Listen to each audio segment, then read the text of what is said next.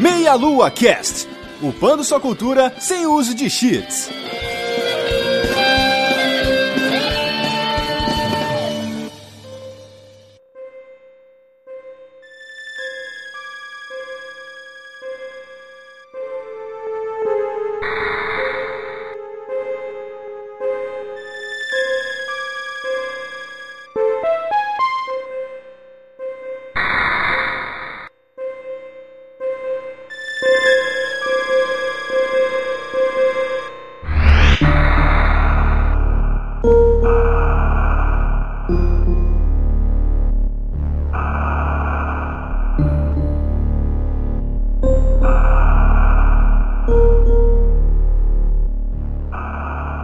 Saudações, queridos ouvintes! Estamos começando mais um Meia Lua Cast. Eu sou Renato Seveniani e estou aqui hoje com Guilherme Vertamati. É hora de morfar! Não, pera, jogo errado, caralho. Puta merda.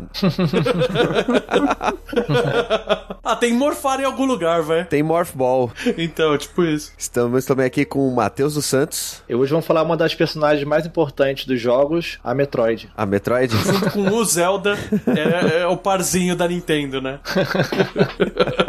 E retornando aqui pro Meia Lua Cast, o Anderson Souza. E aí, pessoal, aqui quem fala é o Anderson e hoje a gente vai falar da melhor franquia da Nintendo. Ó, Uhul. Opa! Antes da gente ir pro nosso bloco de recados, Anderson, fala aí um pouquinho do seu podcast. Então, pessoal, eu faço parte lá do Super Game Brothers, que é o podcast de games lá do plataformageek.net, que é o nosso portalzinho de cultura pop, cinema, games e afins. Então lá tem o Super Game Brothers, que é o podcast de games, a qual eu faço parte, mas também tem outros podcasts como o Plataforma Cast, que é o nosso podcast principalzão lá, que a gente fala de tudo, e o Plataforma Drops, que é o nosso cast semanalzinho também de filmes e cultura pop. Então, se você curte todas essas nerdices e bazingarias, passa lá que a gente fala um pouquinho disso aí. Plataformageek.net. Eu sempre esqueço de dar o, o endereço, não adianta nada falar, né? Sempre tá no link do no post, então tá tranquilo. exato. Essa coisa, o Google sabe de tudo também. O Google sabe tudo, exato. Você falou o nome, as pessoas que tiverem interesse, elas acham. É isso aí, grande Google. Mas antes que a gente perca a nossa energia sugada por um Metroid, a gente vai pros recados.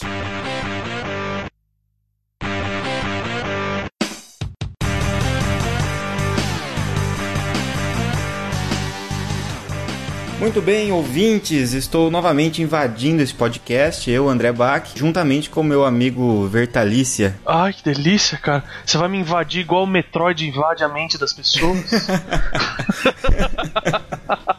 Tô aqui invadindo esse cenário lindo de ficção científica inspirado ricamente nos filmes do Alien Exato. e com águas vivas gigantes maldosas. Cerebrais. Cerebrais. E com a cara do Renato dentro. de Exato, com exato.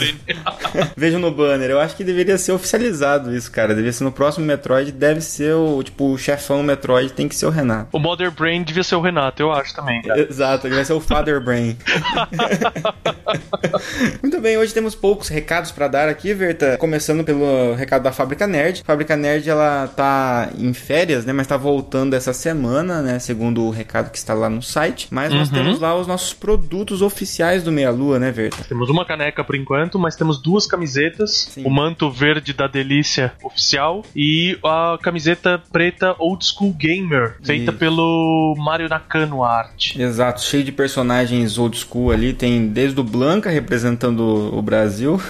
e temos o Scorpion, tem o, o Arthur, né, do Goose and Ghosts, tem o Earthworm Jim. Tem uma galera, uma reunião inusitada ali de Tem, tem aquele bichinho azul que ninguém liga muito, do lado do Mario, ele tá tretando com o Mario, ali tem um, um rapazinho azul ali. Ah, sei, sei.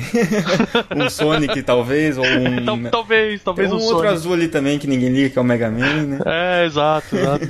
E a camiseta do Meia Lua é clássica, né? Quem vai nos eventos sabe, identifica de longe ali o nosso verde brilhante. exato. Então acessem lá a Fábrica Nerd. Se tiver ainda em recesso, vocês esperam um pouquinho, o Paulo já volta e ele manda com todo carinho pra vocês os produtos do Meia Lua. Exatamente. Bom, a gente também tem uma forma direta de nos ajudar, que é através do nosso padrim, né? Sim, nosso padrinho que está começando a aumentar, a gente nos ajudando muito a poder subsidiar parte desse projeto aqui, poder produzir mais. Exatamente.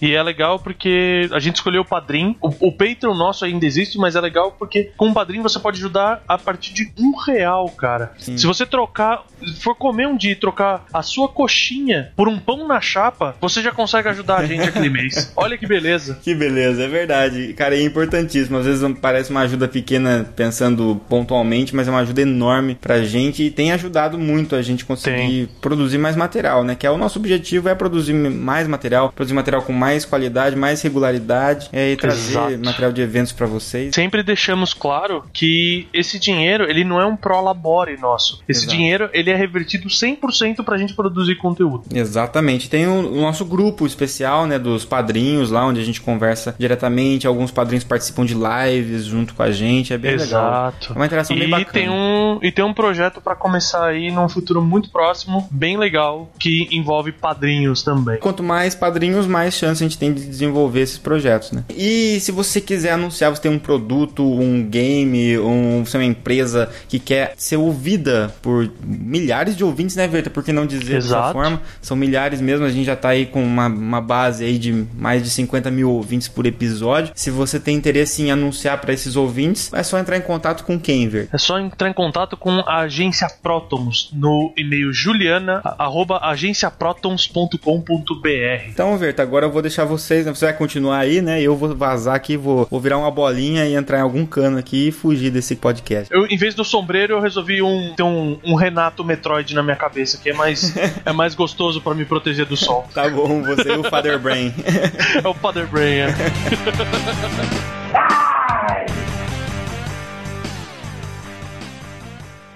The last Metroid is in captivity. The galaxy is at peace.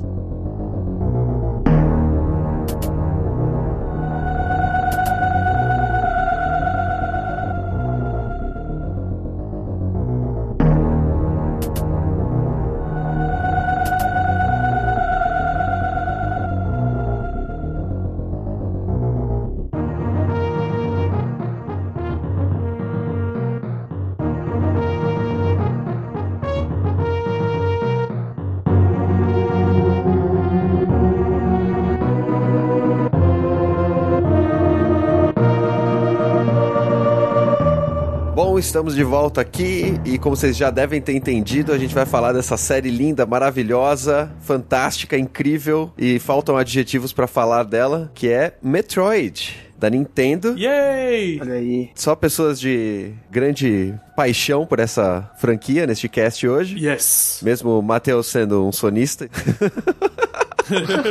sonista, olha aí. Matheus, sonista, já era, né? Ai, ai, sacanagem. Sonista, e o pior é que ele ainda usa o Play 4 dele pra jogar Minecraft ainda por cima, cara. Né? Story Mode ainda, que nem é o Minecraft raiz. Story Mode, cara, olha aí. Olha aí. Muito bem, muito bem. Mas essa série, todo mundo aqui jogou diversos jogos dela, gosta. Mas por onde cada um começou jogando Metroid? Eu comecei jogando Metroid no NES mesmo. Eu tinha lá meu Phantom System. Olha aí. Eu tinha alugado uma vez um outro joguinho X aleatório que era um astronauta, o protagonista. E eu não tinha conseguido acabar. Tinha jogado um pouquinho e tal, tive que devolver a fita. Aí, quando no outro final de semana, eu falei pro meu pai: Ó, quando você passar na locadora, pega o jogo do astronauta pra mim. Olha só. Você é cheio dessas histórias, né? Que você pede um jogo e vem outra coisa, né?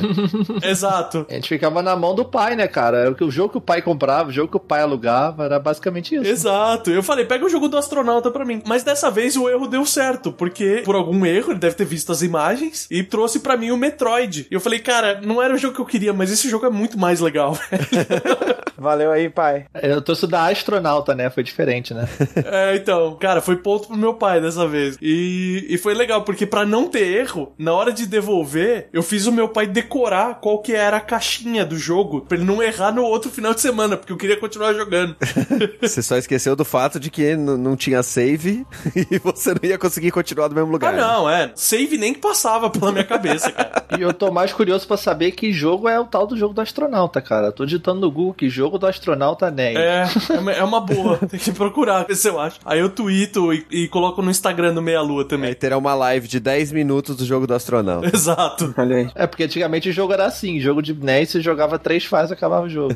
Só que você ficava três horas pra passar de uma fase, mais três na outra. Exatamente. Muito bem, mas já que você tá falando aí, Matheus, qual que foi o, o primeiro jogo de Metroid que você jogou? Cara, eu acho que eu sou o mais errado aqui, porque o primeiro que eu joguei foi o Metroid 2 do Game Boy, cara. Olha aí. Não, mas por que errado, cara? É porque ninguém jogou o Metroid 2 de Game Boy na época certa. É. Você só foi jogar emulador depois, cara. Sim, eu não tinha um Game Boy, inclusive. o- Um amigo do amigo meu pegou um Game Boy emprestado, entendeu? Um amigo dele. Uma confusão. E ele deixou lá em casa um dia e tava com aquele Game Boy tijolão, sabe? O Game Boy clássico lá, que tinha que botar quatro pilhas pra rodar e a pilha acabava em uma hora. Sim. Isso, aham. Ele botou, trouxe aquele lá e tinha um Metroid 2 lá, assim. Eu jogava aquele jogo e já tinha muita coisa de videogame. Eu acho que já tinha até PS1 na época que eu fui jogar, assim. Só que, cara, era um negócio tão maneiro de jogar, pra você jogar no portátil e tinha aquela mecânica toda de exploração dele. Apesar de o Metroid 2 ser bem diferente dos outros, assim, o jeito que ele é, a progressão dele, né? Uhum. Mas eu fiquei fascinado e eu joguei aquilo, só que acabou que eu não seria o jogo, porque eu tive que devolver o jogo do meu amigo. Não tinha espaço pra botar save meu também na fita, porque acho que tinha, sei lá, dois saves ou três e já estavam todos usados. Mas mesmo assim foi uma experiência legal pra caramba, cara. Caraca, você fez uma corrida contra o tempo da pilha, né? Sim, Porque não tinha espaço pra salvar, então você tinha que acabar o jogo antes de acabar a pilha, velho. É o speedrun. sim, cara. Era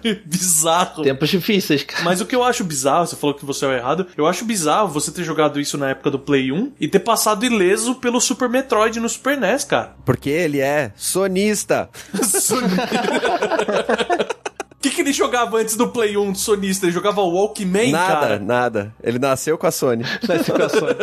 Não, o engraçado é que eu tive NES, tive Super Nintendo, mas eu passei ileso por muito jogo, assim. Não joguei Zelda no NES nem no Super Nintendo, não joguei o Metroid no Super Nintendo nem no NES. Eu jogava mais as coisas, sei lá, normal de locadora, assim, sabe? É, então, é que depende dos títulos que tinha na locadora e dependia dos títulos que estavam disponíveis na locadora no dia que você ia É alugar. verdade. Pois é. Mario, Scooby-Doo e Blue Brothers só, né? Na locadora do Super NES.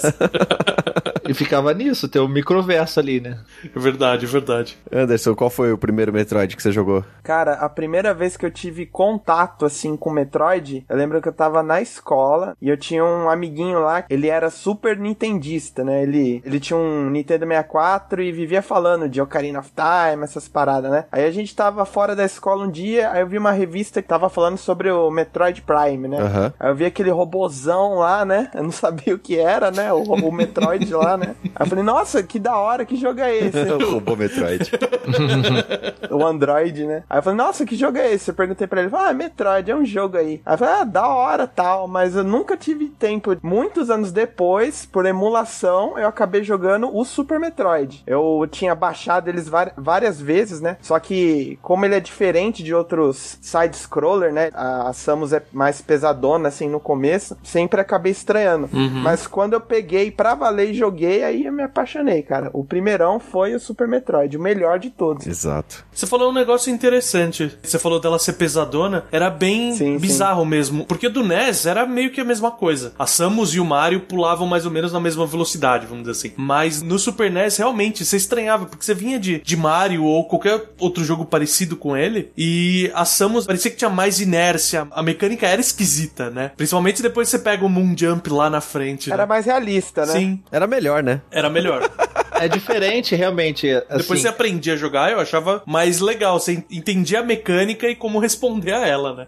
É que a proposta do Metroid era ser um jogo, é, pra época, assim, mais realista, entre aspas, tipo um filme de ficção científica mesmo, né? Até o próprio Alien, né? Você vê muita influência total de Alien, né? Uhum. na- na- no jogo. E realmente ele tinha esse clima, assim, é claustrofóbico e essa coisa, assim, da, de ser uma coisa mais pé no chão. Olha aí, pé no chão, a gravidade, jogo mais pesado, enfim. Nossa, velho, que volta pra fazer a piada, velho. Parabéns. Foi tão ruim que teve que explicar.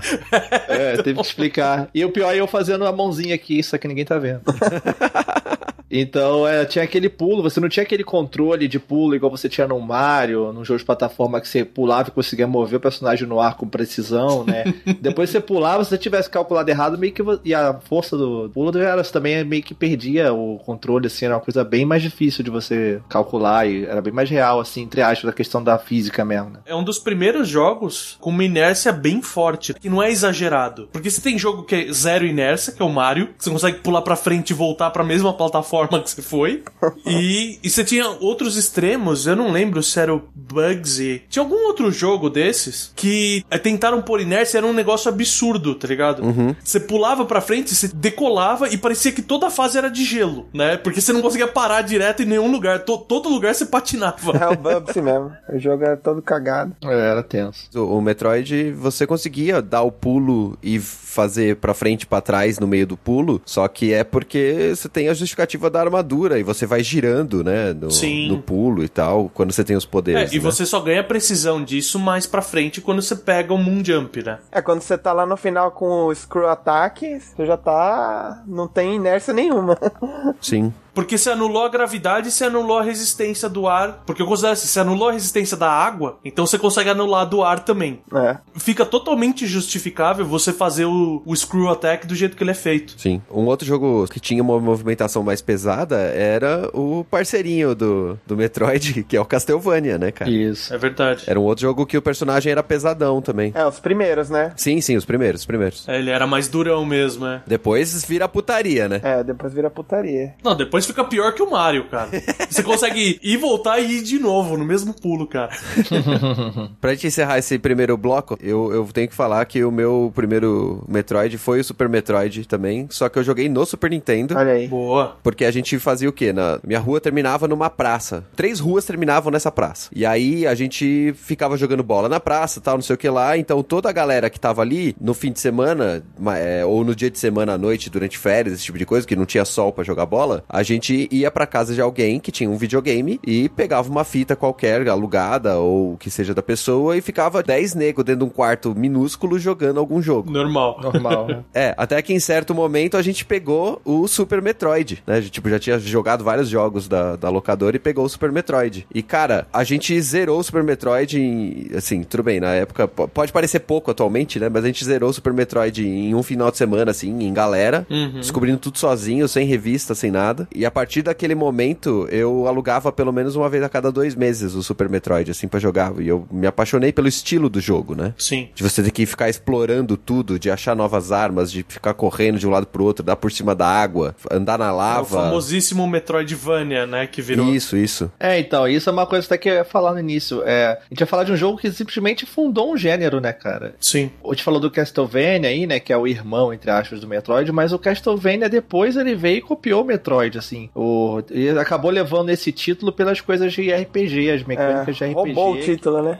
Isso, no final, mas era pra ser jogo estilo Metroid, não é pra ser estilo jogo Metroidvania. Exato. A gente entende pela importância da relevância do Symphony of the Night, né? E a coisa do, do nível, da, dessa coisa do. dessa mecânica de nível que eu não tinha no Metroid, que também às vezes é associado a esse tipo de jogo. Isso o Castlevania trouxe mesmo, trouxe coisas de RPG, assim, entre aspas. Sim. Mas o Metroid foi ele que fundou o gênero realmente de exploração bidimensional, assim e tal. Uhum. Eu acho que o pessoal acaba associando também com o Castlevania por causa do, do Symphony of the Night, mas porque o Symphony of the Night exigiu que o Metroid evoluísse. Sim. Em que aspecto? Ele tinha que evoluir em gráfico, ele tinha que evoluir em tamanho de jogo, tinha que evoluir em como você explorava o mapa, né? Meio que forçando você a, a fazer level up, entre aspas, até antes de terminar o jogo, né? Uhum. Coisa que no, no Metroid não tinha, né? É, então, mas é legal que ele não cedeu, né? Ele aumentou de tamanho, obviamente, ele ganhou mais mecânicas de exploração, mas, por exemplo, ele nunca cedeu ao negócio de você passar de level. Sim. A partir do momento que você pegou a arma, se você, sei lá, ah, pegou o tiro de gelo lá, você não matou mais ninguém, você só congelava e fugia da galera, não faz diferença, você vai enfrentar o chefe da mesma maneira, porque não tem level up. Sim. O seu tiro é mais forte, mas você é igual, né? Vai da habilidade do jogador, né? Não da arma. Isso, isso aí. Elas são parte da progressão do jogo, não é um negócio pra aprimorar o personagem. Você adquirir aquele power-up é pra você terminar o jogo, né? Exato. É é uma mecânica também de pra exploração, né? A própria arma, né? Uhum. Mas o caso do, do Castlevania, o título Metroidvania, né? Já que a gente tá entrando nessa área,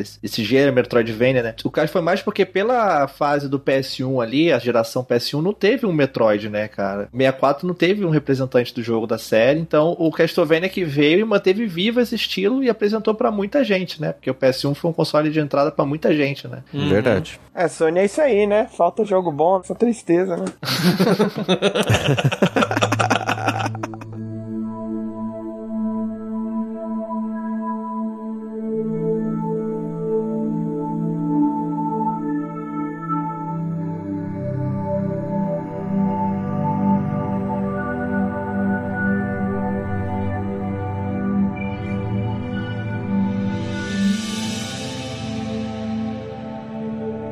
Mas então, já que a gente falou dessa coisa do Metroidvania, né, entrando nessa área, é, o que, que é o estilo Metroidvania, né? Muita gente ouve falar isso, mas não tem muita ideia do que é, né? E como o Metroid ele trouxe essa coisa, né, cara, ele é justamente é um jogo 2D, né, de exploração é, plataforma, né? Só que o que difere de um Mario, por exemplo, inclusive foi uma das coisas da origem do próprio Metroid, cara. Antigamente o jogo você só andava pra frente. Você pegava ali um Mario, o que tinha na época ali nos anos 80 de jogo, você andava pra frente, pulava ali nos obstáculos, beleza e tal. E o Metroid ele veio e você andava pra frente tinha uma parede quando você saia da nave. Sim. Então você tinha que pegar e, cara, o que aconteceu? Minha vida bugou agora, né? né? Minha Se vida bugou, assim- é ótimo.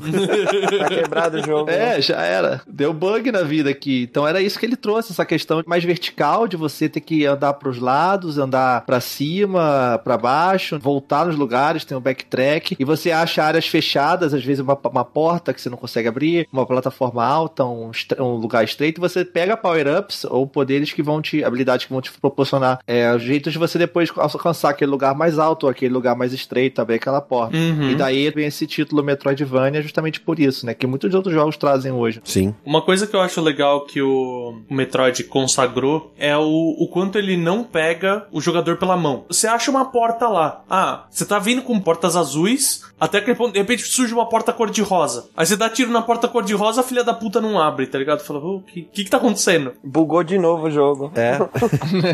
Você vai pra outro lugar. Aí tem uma porta verde. Aí você, a primeira coisa que pensa, ah, eu tenho que achar uma chave. Mas não, não é uma chave, é o tiro diferente que vai abrir a porta, tá ligado? Até o ponto de você pegar poderes novos e a única explicação que tem do poder novo é um bichinho que sai correndo e pula na parede e pula na outra parede. Isso. Aí você fica olhando o bichinho e você fala, porra, ele pulou na parede. Cara, fiquei tanto tempo nessa parte, cara, pra descobrir como é que funcionava esse pulo. Puta que merda, cara. Esse pulo aí é cruel. E é difícil de fazer o pulo, cara. Depois você entende é fácil, mas cara, eu quebrei tanta cabeça aí. Não é só três pulos, você tem que fazer tipo uns seis assim pra você chegar É alto pra cacete. Sim. É um tutorial sem caixa de texto, né? Que, que hoje em dia os caras botam lá uma foto do controle com legenda do que cada botão faz e foda-se, né, mano? É. Lá os caras fizeram um tutorial no meio do jogo, bem sutil, e você observa e tenta replicar sozinho. Isso faz parte do jogo. né? É o fato lá do que eu falei do primeiro jogo, que você anda pra frente e tem uma parede. Sim, sim. E você, cara, e agora? O que eu faço? Ah, vou voltar, né? Aí você volta e acha ali todo um lugar pra você entrar na caverna e tal. É justamente aquilo, né? O cara vai ter que tentar explorar. E aí tem todo o senso é, de exploração e descoberta, que é o que faz essa série ser tão rica. Imagina naquela época, nos anos 80, no caso o, o Verta jogou na época, né? Uhum. Então ele sabe melhor falar sobre isso, porque eu fui pegar depois. Você jogar isso e você ter essa sensação de descoberta, de exploração, que você tá numa aventura ali. Muito legal essa, essa ideia do jogo. E o mais legal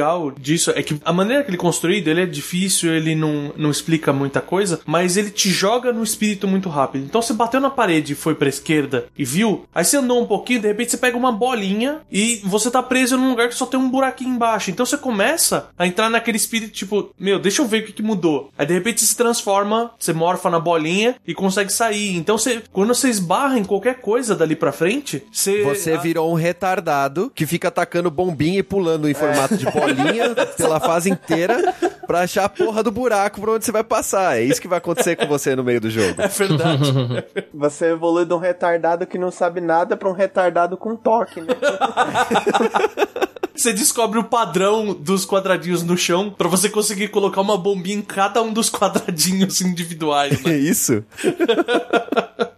E você descobre quantas bombinhas você consegue colocar antes de não poder colocar bombinhas mais. Sim. Isso. Nossa, e quando você tem que fazer, é, porque no caso aí o, ele falou que você vira a bolinha, né? Você se transforma na Morph Ball, a bolinha, você bota uma bomba e essa bomba, só, se você deixar ela explodir em você, ela, ainda, ela faz você quicar, né? Uhum. Então tem mecânicas do jogo, você tem que quicar, pular, botar uma bolinha e calcular o tempo que você vai cair pra essa bolinha explodir, você alcançar de cima e dar um pulo mais alto. É, animal. Nossa, cara, é, é muito bizarro essa esposa. Você acha assim, ah, não, ele não pensou nisso, não é isso que eu tenho que fazer. E é, cara, Ah, não quero fazer.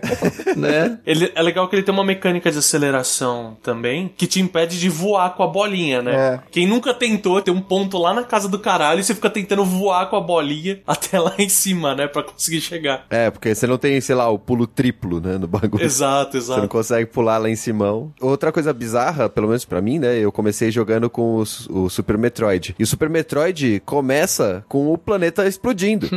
É, é com a estação, né? Você fala, que caralho, o jogo dura só dois minutos? tipo, eu peguei e acabou o É. jogo. Acabou o jogo. Eu já tenho que matar um chefe, um bicho gigante, um pterodátilo louco. Aparece o crédito, né? Beleza, parabéns. Obrigado por jogar. É, aí você fala, caralho, tá acontecendo essa porra. Por isso que ele alugava todo final de semana, porque ele ficava dois anos pensando que o jogo tinha dois minutos e meio. né? ah, não, isso não aconteceu.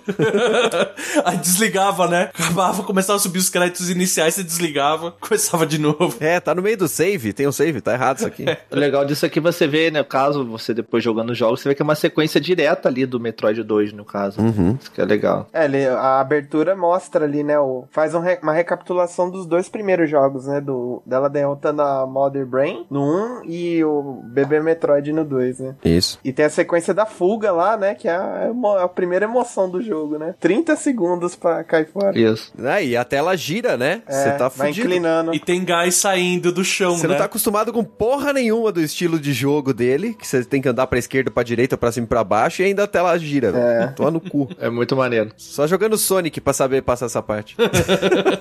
é o bônus stage do Sonic. Viu? Sonic tem a Morph Ball. Vocês não sabiam o tempo todo, cara. Além dessa questão de, da exploração que eles botaram, é interessante porque eles queriam combinar, né, a Nintendo na época, coisas do Super Mario Bros, que era o que você tinha de mecânica de exploração, plataforma, né, no caso do side-scroller, com a coisa da não li- linearidade que o Zelda trouxe, né, que o, o primeiro Zelda lá do Nintendinho, ele tinha aquela coisa de você estar solto no mundo, né? Ele Não, não tinha aquela coisa de você seguir uma- um caminho e ter uma falsa impressão de mundo aberto. Você realmente estava ali. Você podia ir pra qualquer lugar e sempre quebrar a cara e até se achar. E ele tentou trazer isso realmente. Então, como a gente vai fazer isso, né? Então ele trouxe aquele mundo 2D de plataformas, tem que pular os lugares, alcançar lugares altos, com a coisa do Zelda de você explorar. Então deu o que deu, que é o Metroid. Bem legal essa coisa da criação. Aproveitando um produto que eles já tinham, né? E com certeza baseado no que a gente falou do Alien, né? Do Ridley Scott, o primeiro lá de 79 que saiu. Aham. E tem todo aquele, aquele clima mais sério, mais adulto, que era algo que você não tinha nos jogos, assim, na época. Que é uma coisa mais opressora. A própria trilha sonora dele é muito importante nesse quesito, porque ela faz uma- um papel de ambientação. Não é uma coisa assim, uma trilha bonitinha e tal, animada, pra te incentivar a jogar. Não, era uma coisa realmente opressora, assim, uma coisa de suspense. Bem pontuado, né? Bem Blade Runner, né? A trilha sonora dele. Era realmente um sci-fi, cara. Com, com aqueles metais tocando e tudo mais, é bem legal isso. E você tá falando da ambientação, a paleta de cores usadas, né? Porque todos os jogos da Nintendo tinham aquela paleta de cores clarinha. Tirando o Game Boy, né? Que o do Game Boy que eu joguei era, era verde escuro e verde claro. Aí não tem o que fazer, né, cara? É. Eles pegaram e, sei lá, colocaram X% de preto em todas as cores. A não ser que seja amarelo e vermelho, você não tem nenhuma cor muito chamativa. São todas cores mais opacas, né? Pra dar essa, essa impressão de um ambiente mais sério mesmo. Aham. E o aspecto visual, tanto aí a questão do Alien que o Matheus citou, visualmente ele lembra muito, né? É o do cara que fez o, o visual lá do Alien, o H.R. Giger, né? Tem bastante referências ao trabalho dele, porque você vê essa mistura de material biológico com tecnologia, os próprios Chosen, principalmente no Super Metroid, ele lembra bastante assim Alien. É, muito próximo. Então tem essas pistas visuais também. E a, e a trilha sonora, né? Tem bastante silêncio também. É algo bem pontuado. né? Sim, cara, o silêncio é muito bem usado, cara. Eu gosto muito de como os jogos usam silêncio. E Metroid ele já fazia isso lá atrás, cara. Sim. Alguns jogos eles fogem um pouco disso, né? O, o Fusion ele é bem mais coloridão e tem barulho. Sim. Música constante, alta, batidão. É, seria tipo Prometheus, assim. Genial. Poxa, mas Prometheus é ruim, Metroid Fusion é bom, pelo menos, cara. é, Metroid Fusion é bom. E, e assim como no Prometheus, o Metroid Fusion usa roupa coladinha, né? Exatamente. Verdade. Mas esse negócio da música é muito bem trabalhado, até a questão do no Boys, quando a música de Boys é uma coisa tão desconcertante que a própria música te dá uma atenção e te deixa de um jeito desconfortável, porque os Boys são o design realmente horripilante. Você pega os inimigos, não é uma tartaruguinha que você vai pular em cima. É. É uma, um monstro caveira alienígena do mal, sei lá, sinistrão, sabe? Você realmente é intimidador as, as criaturas assim. Uhum. E a música do Boys é uma música toda inconstante, ela não tem um uma linha de, de ritmo, de, de melodia muito certa, ela alterna o tempo toda hora e te dá um. desconcerta você realmente na batalha ali. É muito legal como eles trabalham isso tudo. Sim. Sim, sim. Muito bom mesmo.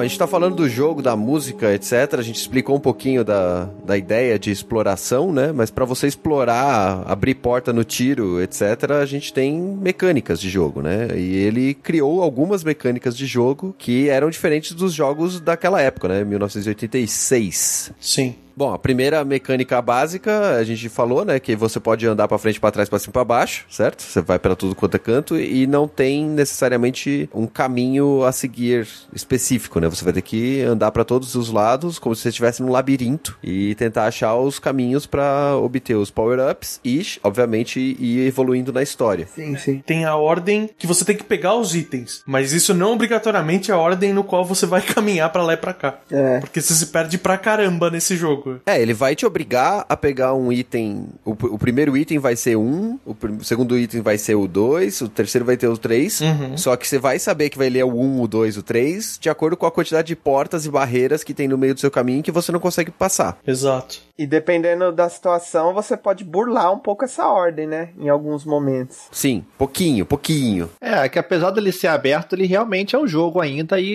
ele quer te contar uma experiência, te passar uma experiência, então você tem que seguir, né, de certa forma, aquilo que o designer quer. né? Então você tem aquela liberdade para explorar uma grande área, mas acaba que você vai tromba numa porta rosa. Ah, você não consegue abrir essa porta, então você acha uma outra porta que você abre, e lá dentro você acha um míssil, que aquele míssil te proporciona um poder que dá você tira o míssil e você consegue abrir aquela porta rosa, por exemplo. Sim. E daí na porta rosa você pega um outro item que vira uma bolinha, a Morph Ball, e você entra no lugar estreito que tinha lá atrás. E aí vai seguindo numa ordem é, não linear, assim, no jeito de você progredir pelo cenário, mas tem uma certa ordem realmente de acontecer as coisas, né? É, se eu não me engano, no Super Metroid, é, faz um tempo que eu já não, não jogo, você poderia pegar dois itens no mesmo momento. E aí você pode pegar o item, tipo, vira 2A e 2B. Tipo, você não precisa pegar eles na ordem, porque tanto faz a ordem desses dois. Mas pra chegar no 3, você tem que pegar o A e o B. Isso, exatamente. É tipo míssil. Tipo, você vai pegar um, um tanque de míssil a mais. Aí tem, tipo, um, é, um poço de lava. Dependendo de quantos tanques você tiver, você não precisa ter o gancho, né? O, o grappling hook lá. Você vai, vai ali na lava mesmo, pega um dano e pega, né? E depois você volta. Dá pra pular um pouquinho assim também, né? Nesses itens secundários. É. Teve uma hora que eu tava jogando o Super Metroid e eu tinha esquecido uh, o caminho pra pegar a proteção de calor, né? Aham. E aí eu entrava na sala de lava e eu tentava pular na plataforma. E como eu tinha muito tanque de energia, eu conseguia passar pro outro lado. Só que eu não conseguia voltar, porque na hora que eu voltava eu morria. Você sempre acha que dá, né, cara? Vai dar, vai dar, agora vai. Tava pra ir, você não conseguia voltar só. Tipo mar, né? Você, você vai entrando no mar assim, não, vai dar pé, vai dar pé, vai dar pé. Não, ainda dá pé. Aí de repente não dá pé mais. Você toma um caldo nervoso, né, cara? Bom, a gente tá falando de míssel, de tiro, de porta. A gente tem uma certa variação nesses power-ups aí, que é interessante, né? Mas não tinha tudo isso no, no primeiro jogo, obviamente. Foram sendo acrescentados. Ah, não. O, o primeiro, você tinha ah, a- um Morph Ball, Com a mina, o tirinho, As armaduras. uma armadura diferente, eu acho que tinha no primeiro, se eu não me engano só. Era Power Switch e várias Switch. Aí o, o grande marco de elaboração e tudo mais apareceu mesmo no Super Metroid. Ali é onde você tem a base dos poderes que vão ficar consagrados dali pra frente. né? O 2 também foi importante. Ele definiu, assim, a aparência da Variasuit, com aquelas feras nos ombros da Samus. Aham. A ombreira anos 80. Tá na moda. É, então. E alguns power-ups que voltaram mais pra frente, que nem a Spider Ball. Era a Morph Ball que você podia subir no teto e nas paredes. Vol voltamos mais pra frente, né? Você grudava, né? É, aí, mas foi no Super Metroid mesmo que definiu a parada toda. Uma outra coisa interessante nos power-ups, nas roupas, etc, é você era obrigado, né, a ter um certo power-up pra poder passar por um lugar, mas você tinha que se preocupar também na quantidade de power-ups pra poder aumentar seu arsenal, sua munição, né, no caso. Igual o Mega Man. Você precisa ter 3, 4 energy tanks, senão não vai dar pra matar o chefe, porque ele vai ter duas formas diferentes e ele causa muito dano no ataque, por E exemplo. você não é bom o suficiente pra enfrentar eles. É, também. Tem bastante HP. né? É, uma outra coisa que eu lembro do, principalmente do Super Metroid, o Metroid original ele é um pouco menos isso. Os chefes têm um padrão de ataque, só que ele dava uma quebrada de vez em quando. É meio caótico às vezes, né? É, você não seguia sempre, ah, ele vai dar dois pulos e depois ele vai andar pra frente. Depois ele vai dar dois pulos e andar pra frente e fica repetindo isso, né? Ele pode dar dois pulos, anda pra frente, aí de repente ele simplesmente anda pra frente de novo. Aí você fala, que caralho você tá fazendo, né? Não, tem- não tinha muita lógica. Você finalmente desvia ele dá o pulo pra trás, né? É. Você nunca tinha visto até aquele momento.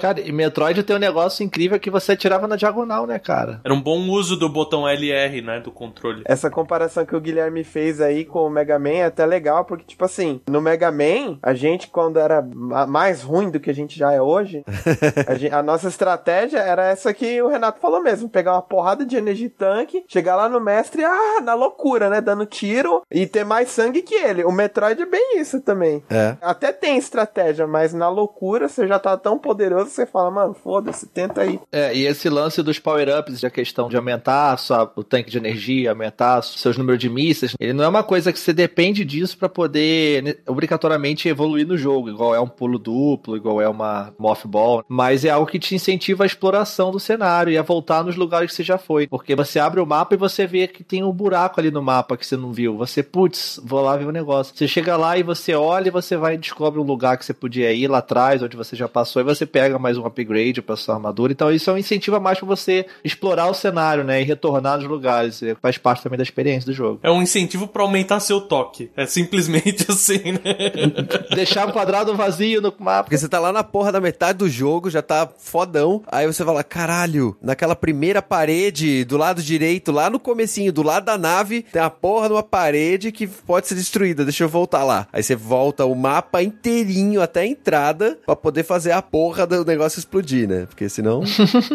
e pegar um power-up de míssil a mais, né, cara? é, você gastou todos os mísseis que você tinha pra chegar lá e voltar. Pra pegar um power-up vai dar três mísseis. No Metroid Prime, quando eu fui jogar, aconteceu aí bastante. Eu já tava meio perdido, já tô começando a ficar meio puto. Aí achava uma passagem, ai, eu já ficava todo feliz, né? Nossa, é o bagulho que eu preciso pra progredir no jogo. Aí chegava lá, era um míssil. Eu, Caralho, não acredito, outro assim. eu não preciso mais, eu tenho um monte já. É assim mesmo.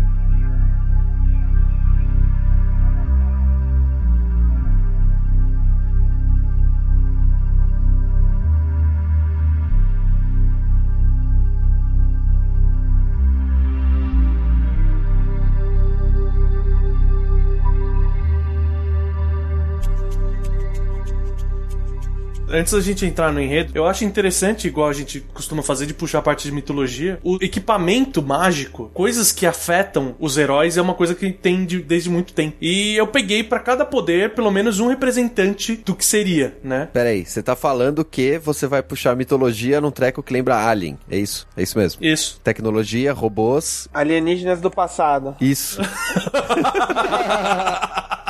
Mas o. Por exemplo, a gente tem a questão da armadura, né? Que tem resistência a dano e tudo mais. Essa é o mais fácil. Você tem desde coisas simples na mitologia grega, como a armadura de Aquiles, até, por exemplo, a armadura verde do Cavaleiro Verde da lenda do Rei Arthur. Sempre feito com material especial, etc. Que é uma coisa que eu acho que no jogo ele não deixa muito claro, né? O que, que é a Varia Suit, o que, que é o Power Suit, né? Da onde vem isso. Ah, não importa, né, cara? Você tá num mundo tão tecnológico e maluco que você viaja por vários planetas e universos, foda-se. É, o que você entende, entre aspas, que como é explicado melhor no Prime, né? Depois você vê, que é um dos primeiros na cronologia, que é os Choso, né? Que a gente citou aqui, que é tipo uma civilização antiga, né? Que existia, mas é, bem inteligente e tal. Aquela coisa de sempre que a gente vê em ficção científica. Sempre o power-up, geralmente tem uma criatura segurando uma bolinha, né? Sim. Até que tem um, um momento do jogo que essa criatura levanta e te ataca. E é bem sinistro, assim. Você quase infarta. Você acha que é uma estátua, beleza, você what? De repente o bicho anda e quer te atacar. É muito escroto. Essa parte é muito legal, porque você pega o negocinho, tá feliz, aí de repente a porta muda de cor, né? Pra aquela cor que você sabe que você tem que matar todos os inimigos da tela antes da porta abrir. Ela fica cinza. Exato. E esses bichos são os Chozo, né? Então, é, dá a entender que esses, eles que desenvolveram esses upgrades aí, você pega deles. A sociedade ali te dá a entender que você tem tecnologia pra caralho. Então eles, eles se eximem de ter que explicar. Mas a gente vai explicar de outro jeito aqui. Aí teve o grande desafio que o Renato até duvidou que eu ia achar, que é a habilidade de mudar de forma e virar bolinha.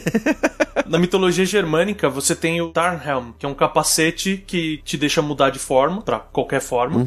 Mas isso não é o suficiente. Na falta de um, achou dois. É, porque na mitologia eslava aí é bem mais próximo. Você tem o cinto de Zirnitra, que ele é um deus dragão, que ele é usado pelo herói Almus. E ele se transforma numa esfera dourada pra se esconder entre os ovos de um dragão, na lenda dele. Então, tipo, é bem próximo. Você vira uma bolinha amarela. Igual o primeiro jogo, tá ligado? É um filho da puta mesmo na pesquisa. Ah, cara. Não contava com a minha astúcia, velho. Doutorado em Metroid. Arqueologia chosa, né?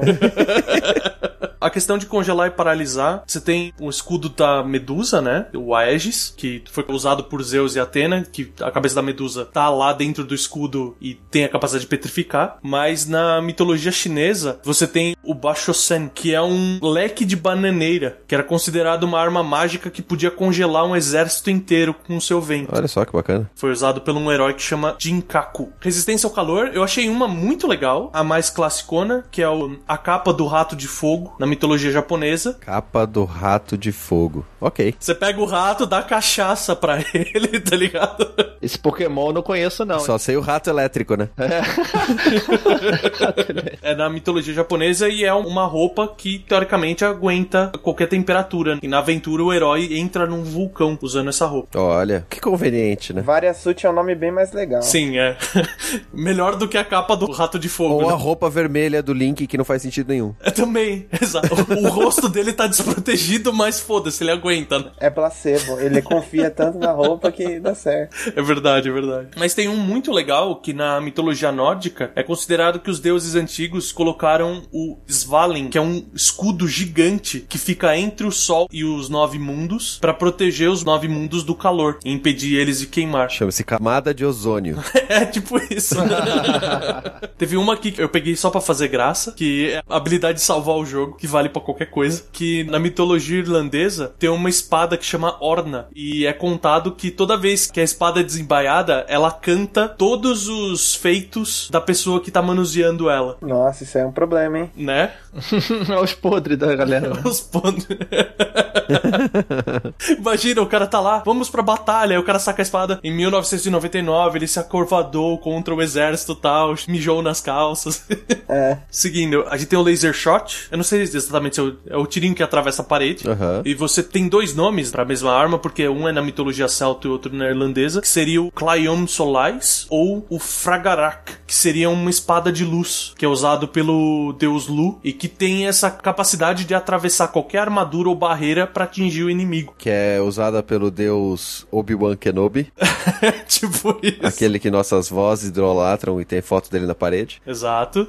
Igual o cara do Senhor dos Anéis lá, o Elrond lá. A gente tem a super bomba, que é aquela que detona e mata todo mundo na. Deixa a pessoa muito forte. Eu me poupei de falar essa, o Renato falou, cara. Pra deixar nada escaparado. Mas é interessante que você tinha uma espada na mitologia escocesa que chama Tirnwyn. A tradução direta seria Cabo Branco, mas é a espada de um herói que chama Rael e diz que só de desembaiar essa espada, ela emite uma onda de calor que queima tudo em volta. Do mal. E você tem também a Kaladanda, que é da mitologia hindu, que é o bastão da morte do deus Brahma, que fala que toda vez que ele bate o cajado, tudo que tá ao redor dele morre. Esse aí é o poder do Gandalf. É. Dá aquele tapinha no chão. E o Shall Not Pass e acordar o rei corrompido, né? Serve também. O Screw Attack, eu quase que eu fiquei só com a solução fácil, né? Tipo, ah, tem raio em toda a mitologia, foda-se. Aham. Seja Tupã até Zeus. Mas eu achei um bem legal que é o. Na mitologia persa, você tem a massa de Tristria, que envolvia o usuário em relâmpagos e tornados pra ele ir pra batalha. Bora. Eu achei que combinava super bem, tá ligado? O clássico gancho de energia, você tem o arpão de Isis na mitologia egípcia, que ela fez a corda costurando a luz da lua e a ponta é feita de cobre. E é meio laço da verdade. Ela que decide se o arpão vai manter preso ou soltar a vítima que tá amarrada nele. Olha aí. Aí você tem o multishot, que é aquele que carrega e sai em três raios em vez de um. Eu achei a representação em Ichaivol, que é o arco de Odin na mitologia nórdica, que toda vez que ele puxava uma flecha, disparava 10 tiros. Arroba frag. Rouba frag. Rikke. A questão de se mover embaixo d'água, no folclore escocês, você tem um chapéu especial que chama Corlin Druith, que te dá o poder de se movimentar e respirar embaixo d'água à vontade. Bem. Só que é aquela questão, se por algum motivo você derrubar o chapéu, ele vai perder completamente o seu poder e vai desaparecer na água. É tipo a roupa do Link, então, da azul, né? É tipo, já que a outra roupa vermelha, essa é a roupa azul. é. Que também foi corrigido só no Twilight Princess, que tinha a máscara, tinha uma máscara pra ele respirar debaixo d'água. Que é anterior, né? Porque eles perderam a máscara depois, não tem mais. Exato. Aí é só placebo mesmo. Aí tem mágico, tá valendo, né? Foda-se, é. Moon Jump, ele é interessante porque você tem uma série de coisas que te deixam voar, mas eu acho que os dois mais legais que eu achei é o Hagoromo, que é o vestido de penas, que é da mitologia japonesa e deixa a pessoa voar, e é o que os deuses usavam pra voltar pro céu. Boa. E o outro é o Talaria, que é o, a sandália de asas do próprio Hermes, que usava pra, pra voar. E pra fechar, o poder que eu tive mais dificuldade de aprender, que é o de super velocidade e super pulo. Você não jogou Sonic o suficiente? Não é questão de jogar Sonic o suficiente, é questão assim, até eu descobri que eu tinha que apertar pra baixo pra poder pular, eu só vi o avestruzinho correndo e pulando, né, super alto no tutorial animado. É tipo instrutor de autoescola, né? Você faz assim e é assim, entendeu? Faz aí. Me copia, né? Faz igual o cara. ó. É fácil, é só fazer isso aqui. Porra, então, aí eu, eu demorei muito, cara, porque eu ficava correndo e eu apertava o de pulo, tentava apertar o de pulo. Só que aí ela pula qualquer merda, tá ligado? Foda. E, e você tem duas coisas, né? Você tem na mitologia russa, que seria a bota do passo largo, né? Bota da caminhada rápida. Bota do Aragorn. É, que você corre super rápido. E a mais clássica que todo mundo em algum momento já ouviu falar é a bota de sete léguas, né? Que a cada passo seu você consegue avançar sete léguas com ela, que é do folclore europeu. Então temos todos os power-ups aí.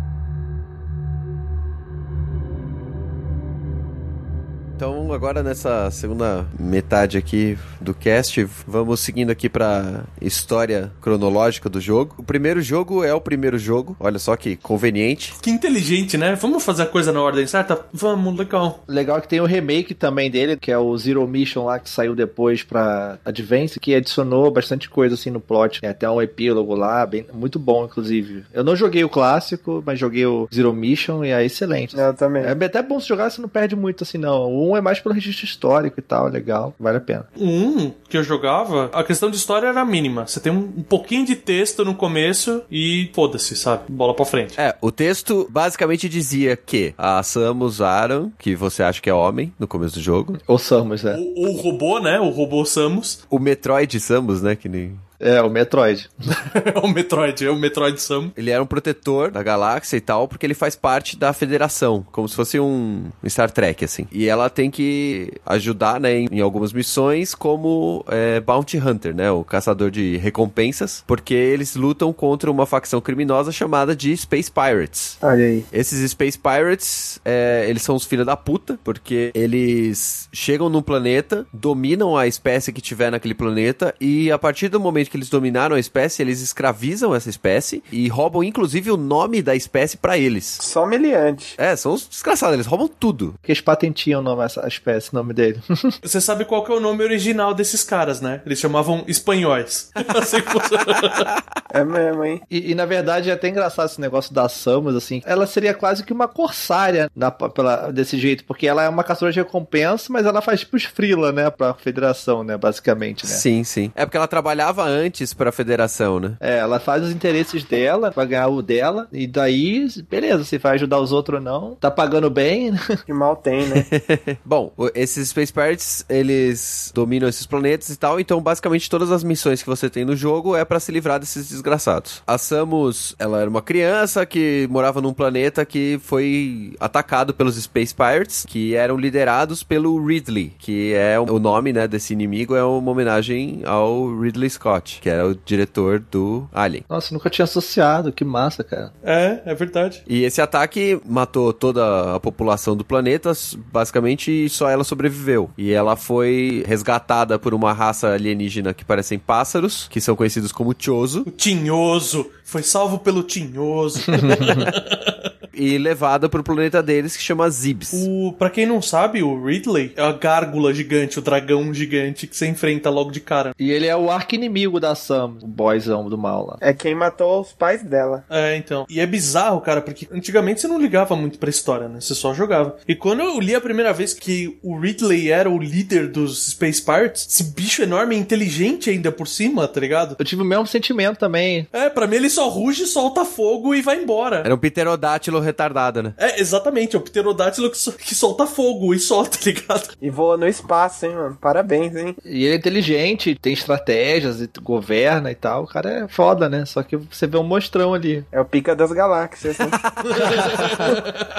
Bom, aí a justificativa da Samus ter a armadura, né, a Power Suit, é porque quando ela foi levada pro planeta Zibs, a biologia dela não era adequada pro planeta deles. E os Chozo fizeram dela uma super pessoa, basicamente. É, infundiram DNA choso nela e fizeram essa armadura pra treiná-la como uma guerreira também. E as armaduras que ela tem, as outras variantes, são tecnologia do- dos Chozo e cada uma tinha é, a característica de uma classe da, dos Chozo. E aí depois, né, com a Power Suit e adaptada, sendo fodona, ela se alistou, né, pra Federação Galáctica. Não passava no antidoping, né? Não fizeram antidoping nela, né?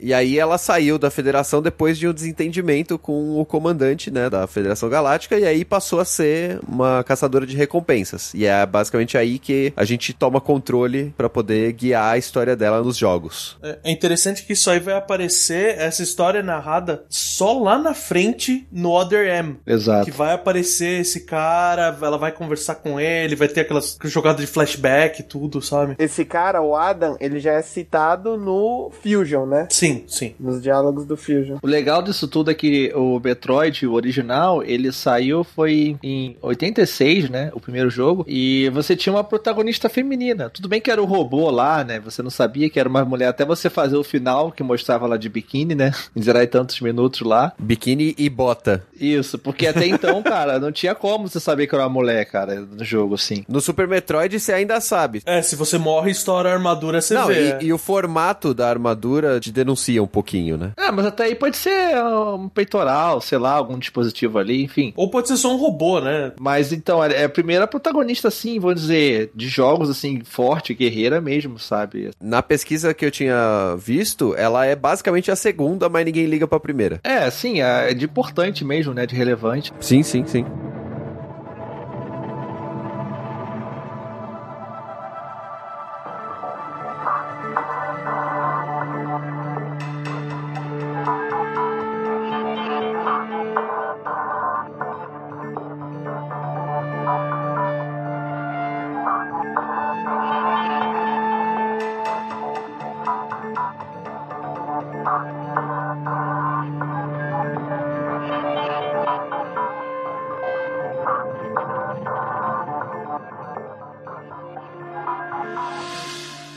Muito bem. A parte que a gente vai explicar, né, considerando já a história do jogo, é o que são os Metroids. Porque a gente tá no primeiro jogo tentando bater nos piratas espaciais, porque eles atacaram uma base de pesquisa e, é, científica da Federação e roubaram os Metroids, que é basicamente uma parasita água-viva, redondinho, né, com a boca na parte de baixo, e que é, suga energia.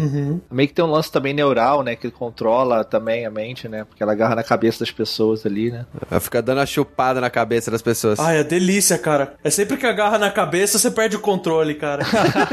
Os Metroids, eles foram criados pelos Chosen pra combater um outro parasita, que é o Parasita X, que a gente só tem mais informações dele no Metroid Fusion, se eu não me engano. Só que aí os Metroids eles foram consumindo o Parasita X de tal forma que eles se alastraram muito, né? Eles se tornaram a espécie dominante no planeta lá, SR388, né? Alguma coisa assim. Aí acabou virando uma ameaça que é quando a Samus entra, né? E eles têm várias formas de desenvolvimento, só essa forma água-viva, né? No Metroid 2 mostra todas as formas de desenvolvimento dos Metroids, né? A que a gente mais conhece é a forma de larva, né? Essa água-viva aí. É, que eles chamam de alfa. Que eles têm a forma alfa, gama, zeta, ômega e a forma queen, que essa a gente também Que é encontra. o chefão do Metroid 2. E todos eles têm a característica de que eles têm baixa resistência ao frio. Eles são extremamente resistentes a qualquer tipo de ataque, menos ao frio. Você precisa congelar eles pra conseguir atacar depois. A gente então parte agora pra falar da cronologia dos jogos, certo? Então ali no primeiro jogo, que é o início da história pra gente, né? A gente tem que resgatar essas amostras de Metroids e pra isso você vai explorando Planeta Zebes lá. É, o planeta Zibs, que é onde a Samus foi criada, né? Que é o planeta original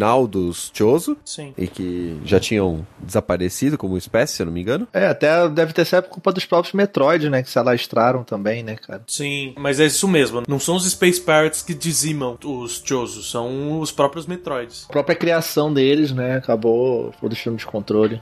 Toma Resident Evil na cara, né, velho? Você cria o vírus se fode aí. Bom, com isso você vai explorar o, o planeta, vai atrás dos Metroids, vai fazer os power-ups, toda a mecânica que a gente já explicou. E você confronta pela primeira vez o Mother Brain, que é uma forma cibernética com o cérebro exposto, que parece o robô do Robocop 2. Sim. E depois de enfrentar o Mother Brain, você enfrenta o Kraid e o Ridley, né? Que são dois piratas espaciais. Mas obviamente o Ridley foge. É, lógico. É basicamente isso, né? O primeiro. O que tem no Zero Mission, né? Que o Zero Mission depois, que é também na cronologia tá aí junto, que é o remake do, do GBA que eu citei, ele tem uma parte que é um epílogo, né? Que depois que ela derrota o Mother Brain, ela é sequestrada pelos piratas, a nave dela, e acaba caindo na superfície de um planeta. E daí ela vai fugindo lá, joga com ela sem armadura, né? Até a Zero Suit Samus lá. Sim. Trecho stealth. Você usa a pistolinha dela, é muito interessante, assim, cara, essa parte do jogo, então. É o trecho do jogo que eu não gosto, na verdade. Porque eu não sou um grande É, fã de eu ia stealth. falar exatamente isso. Exatamente. Não, é, mas é legal, é só se jogasse com ela sem armadura ali, é muito maneiro, cara. Não, assim. eu acho a ideia legal. Eu não gosto do estilo de stealth, Stealth. de ser mais coisa e tal. Aham. Principalmente depois que você já jogou o jogo inteiro e já tá fodão. Isso. É basicamente isso. Ela acha uma armadura Choso, depois enfrenta o Ridley e foge. E é um negócio que tem no Fusion também, né? Com a SAX lá. Você tem uns partes de stealth também. Sim. Depois já é o Metroid 2, né? É a trilogia Prime, né? Depois. Na cronologia é o Prime. O Metroid Prime foi legal porque, tipo, depois de todo aquele tempo do hiato ali que teve do Metroid, no, que até a gente até citou na época do 64, não teve um Metroid e o Castlevania veio e tal. A gente teve Metroid, o primeiro, em 1986. Aí, cinco anos depois, a gente teve o Metroid 2 no Game Boy, em 91. Em 94, a gente teve o Super Metroid. E a gente passa oito anos sem Metroid pra ter o Metroid Prime e o Metroid Fusion em 2002. E aí vem uma enxurrada de Metroid durante os próximos oito anos. Aí entra aquele meme da menina com um monte de salsicha batendo na cara dela, tá ligado? Delícia, vem de mim, Metroid, é! Pra depois entrar nesse ato de novo, né? Que é o que a gente tá agora. Como assim, cara? Tem Federation Force aí, cara. Ah, não. Nossa, da hora, hein? Era o que eu estava esperando. Fuder esse jogo. É igual o Triforce Heroes, né? Exatamente o que a gente tava esperando. É, tipo isso.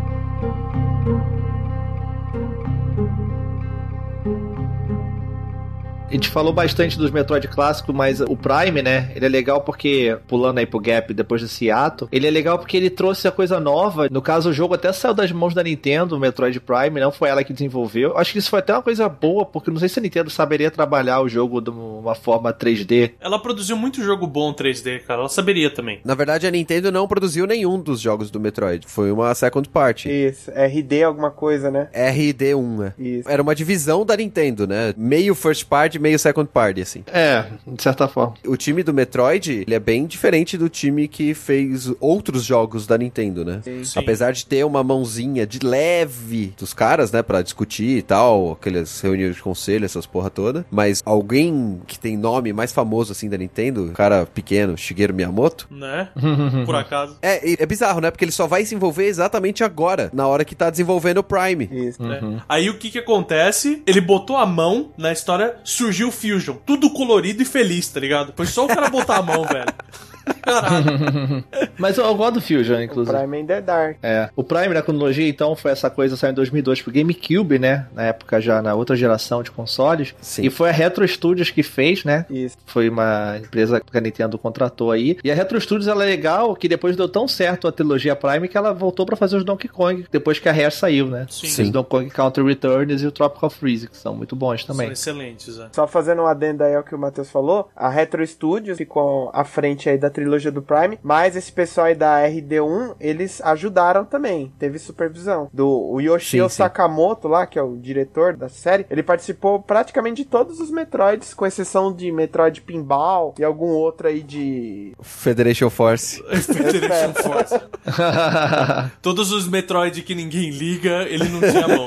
Mas os- todos os outros ele teve participação. Engraçado é que eu não tô achando o pinball na cronologia, sacanagem.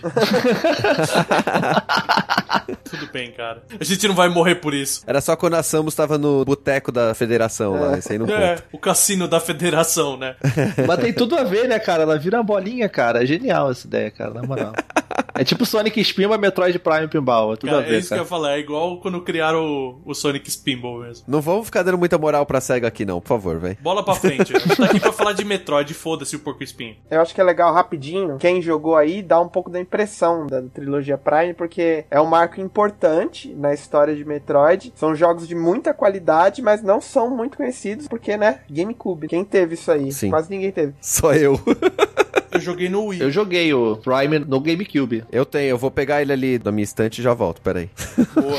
Eu vou pegar ele aqui pra ficar acariciando ele aqui. É, ficar abraçado. Mas assim, o Metroid Prime, quando ele saiu, assim, o Super Metroid, certo? Do Super Nintendo, é o meu jogo favorito de todos os tempos. Não só pra você, né, cara? Em muitas listas você vê aí IGN, EGM, é, Aham. tipo, muita gente considera um dos melhores jogos de todos os tempos. Também, tipo, tudo que a gente falou aqui, ambientação e tudo mais. Então, por conta disso, foi muito difícil pra mim jogar ele em primeira pessoa no Metroid Prime. Mas foi muito difícil. Eu imagino isso, realmente foi uma transição muito grotesca, assim, muito grande, mas, cara, eu acho que a, a gente não sabe o que a gente quer até a gente ter aquilo, sabe? Aham. E se dependesse dos fãs, a gente ia querer sempre o Metroid que a gente conhece, né, cara? Ali, side-scroller 2D. Mas é só isso que eu quero, cara.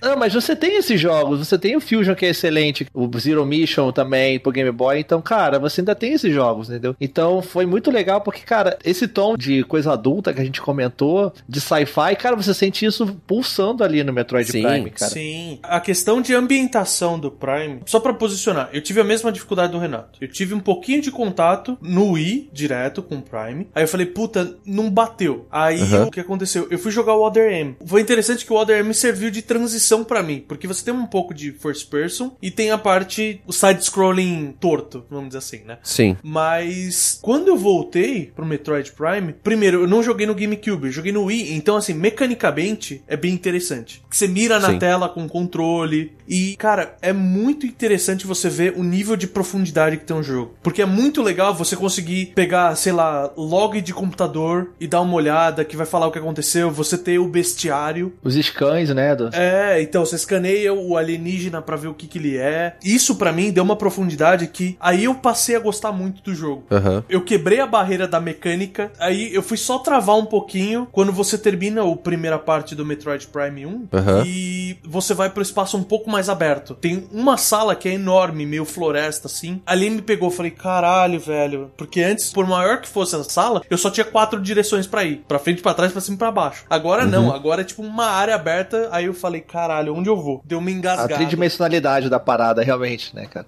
É, te dá aquele soco, tá ligado? Porque mesmo antes você vindo tridimensional, ele ainda é linear. Porque você acabou de pousar a nave, você tá naquela missão na nave dos Space Pirates e tudo mais. Quando você vai pro planeta efetivamente e ele te dá aquele primeiro soco de 3D aberto, ali é foda. Ali dá uma pesada mesmo, cara. Eu tinha uma dificuldade séria, seríssima, em mirar pra cima. Tinha uma dificuldade absurda, assim. Eu sempre tive, na verdade, dificuldade em jogar FPS no controle. Eu sempre odiei, assim. Porque eu achava que os controles ainda não funcionavam do jeito que eles precisavam funcionar pra isso. Se você pegar a geração Sim. atual, PS4 e Xbox One, os controles são incríveis. E a programação dos caras que estão fazendo os jogos também são muito boas. Sim. Então você resolve esse problema. Mas pra mim, no Metroid Prime, era muito difícil. Então, assim, eu jogava meia hora, chegava no save point, parava e eu só ia voltar a jogar o Metroid Prime daqui, sei lá, duas semanas. É, realmente, se fosse hoje em dia, seria muito mais fácil com o controle, né? Apesar de depois terem inserido a mecânica do Nunchuck ali, de mirar igual o Verta É isso falou. que eu ia falar. Testar com o Nunchuck foi uma experiência muito boa por causa disso. É, o Corruption, né, que é o terceiro,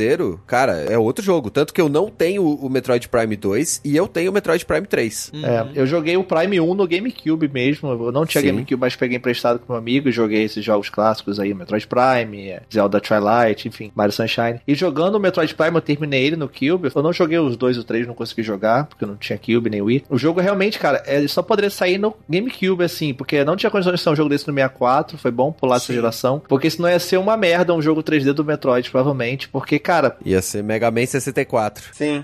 não, eu gosto de Mega Man Legends até, enfim. Eu gosto também, a gente tava discutindo isso outro dia, mas o meu problema não era nem o Mega Man Legends, era se virasse o 007 com a parte de pulo, entendeu? É, Ou o Mario 64, porque tudo era Mario 64 na época, né, gente? sim. Mas aí a questão do sci-fi, a questão do capacete, você usava o capacete. Demais. Pelo visor, você tinha o HUD do jogo no capacete dela, a imersão era absurda. E você É. via, às vezes, assim, um lugar que tinha uma luz, você via o reflexo do rosto dela no capacete, ela respirando, o capacete, assim, é ficando com o ar quente da boca dela. Sim, quando você entra na parte congelada, né? Tem sempre uma parte do Super Metroid que é de gelo. É, dá uma congelada no visorzinho no canto, né? É, cara, tem o vapor no entorno, é muito foda. Nossa, é muito bom, cara. O level design desse jogo é muito foda Sim. também, porque tem as coisas de plataforma do antigo também no cenário 3D. Então você pegava os gadgets clássicos lá, pegava o gancho, pegava a bolinha. Quando você virava Morph Ball, que você virava em câmera terceira pessoa e você tinha que fazer sessões de plataforma com a bolinha, assim, como se fosse num labirinto mesmo, né? Sim. Nossa, era muito, muito maneiro mesmo, cara. Assim, é um jogo muito bom. Muita pessoa teve esse preconceito, mas você vencendo esse preconceito e realmente jogando assim de cabeça aberta, você vê que é um jogo que ideal. Que bom que ele saiu assim, sabe? Sim, sim. O Matheus falou tudo, principalmente essa parte da plataforma, que foi um jogo que eu peguei e depois de alguns segundos falei, cara, isso aqui é Metroid, é foda e eu tô me divertindo. O que pra esse título, né, devido ao salto tecnológico que ele tá fazendo na franquia, é o essencial. Apesar de todas as mudanças, é o cara falar, eu tô jogando Metroid. Sim. Que é uma coisa que a Nintendo sempre dominou, que foi essa transição das franquias 2D pra 3D, que é um negócio difícil. Como eu já falei lá do Sonic Adventure, que você pega e fala que porra é essa? Isso aqui não é Sonic, não.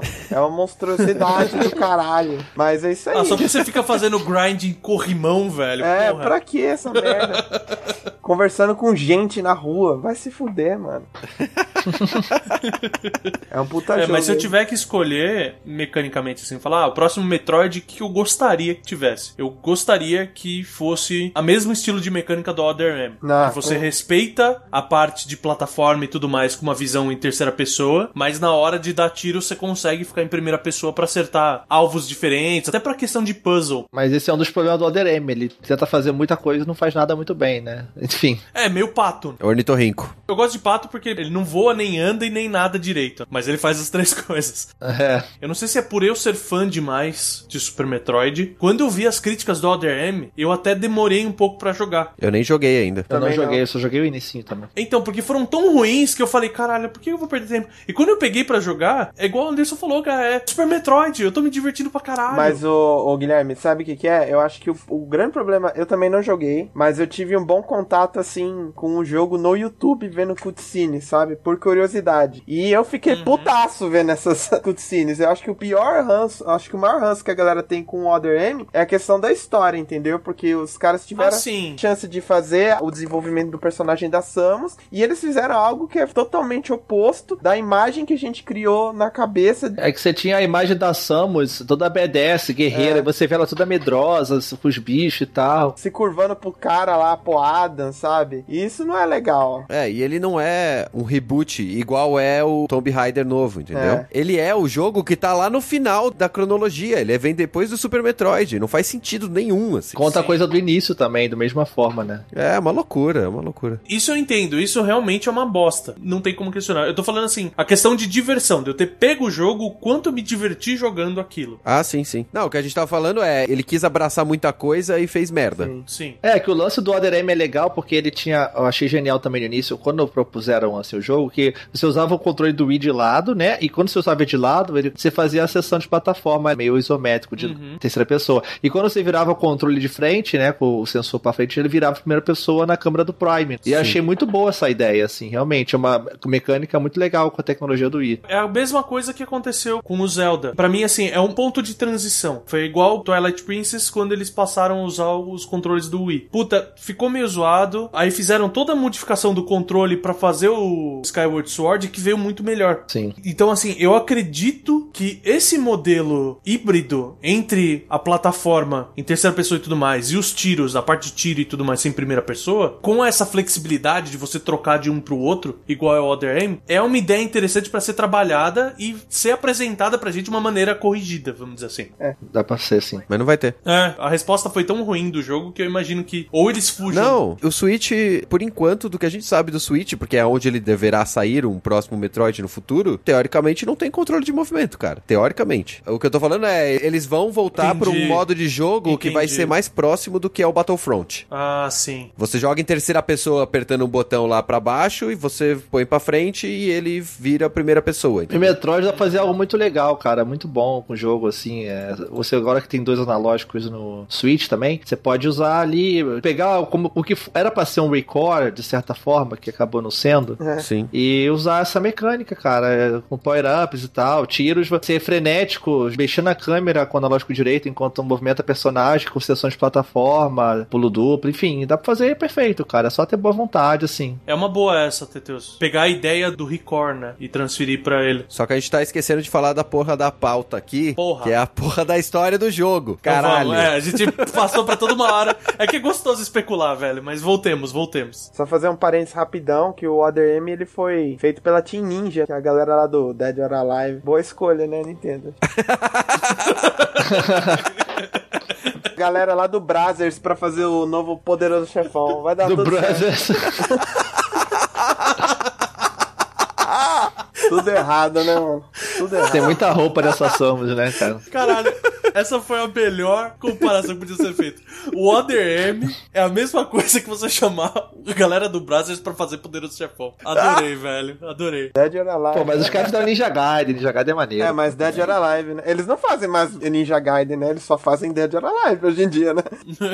Dead or Alive Extreme qualquer porra. É isso aí. Exato.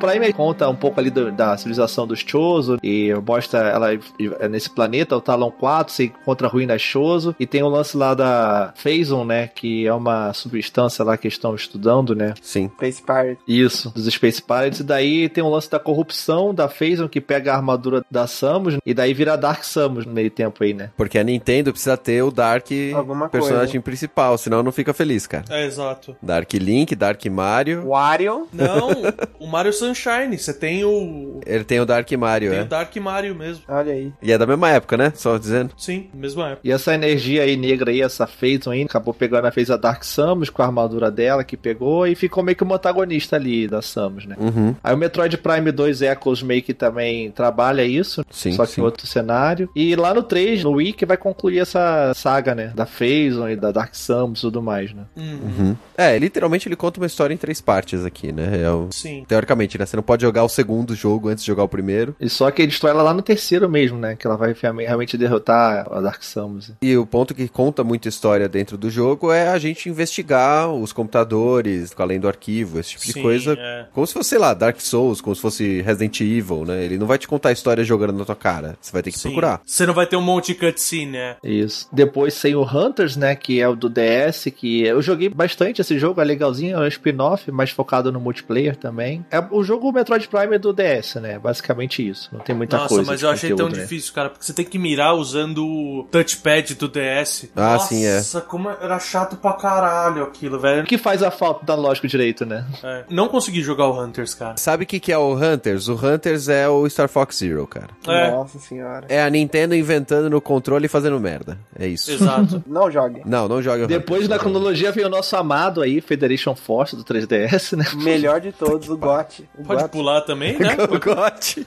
Gotti. Só negócio porque tinha No Man's Sky, pô. É, puta. é. Respeita aí, pô. O Ângelo lá do Nintendo Replay vai vir xingar a gente porque ele falou que o jogo é bom. ah, cara, não é não, velho. Não, eu não sei, eu não joguei, eu não sei dizer se é bom, se ele é ruim. Mas deve ser divertidinho o co-op dele, deve ser divertidinho. Aí eu vi na FENAC, tava no 3DS da FENAC, por incrível que pareça. Aí eu brinquei Nossa. um pouco, eu achei meio merda. Tem nada a ver com Metroid, enfim. Não, não, não tem. E depois é o Return of Samus, que é o Metroid 2 lá do Game Boyzão lá. Isso. E ele é bem diferente, né? O sistema dele, porque você tem um número de inimigos que você tem que matar dos Metroid, que é literalmente ela vai pra terra natal dos Metroid, tipo, vou matar todo mundo nessa porra. Aí você tem que caçar todos os Metroid. Detetizar. pô. Detetização, é. Exatamente. Detetização. Dedetization Force, o nome do jogo devia ser, cara. E depois que ela destrói todo mundo, todos os Metroids, até a rainha Metroid, ela vai e acha um ovo que sobrou, né? Ela deixa um só pra zoar. Aí é muito alien, né, cara? É. Aí o ovo nasce lá e ela vai, fica achando que ela é a mãe dela. E- E vai, tipo, que seguindo ela, né? A Samus. Faz um imprint. E a Samus, poxa, olha só que legal, ela acha que eu sou a mãe dela. Vou levar ela comigo. O que, que eu vou fazer? Eu vou entregar ela pra federação pra você estudar no laboratório. Foda-se, né?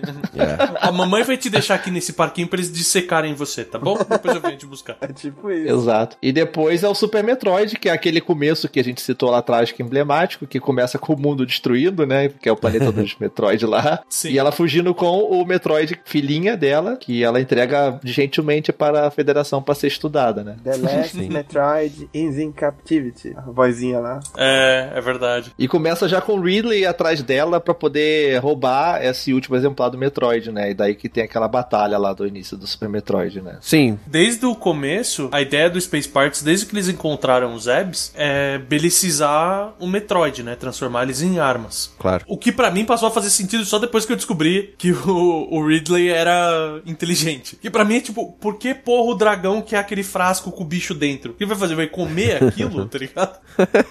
É uma iguaria, né? Iguaria é. Caviar dele. É, é aquele sal que você moe na hora, tá ligado?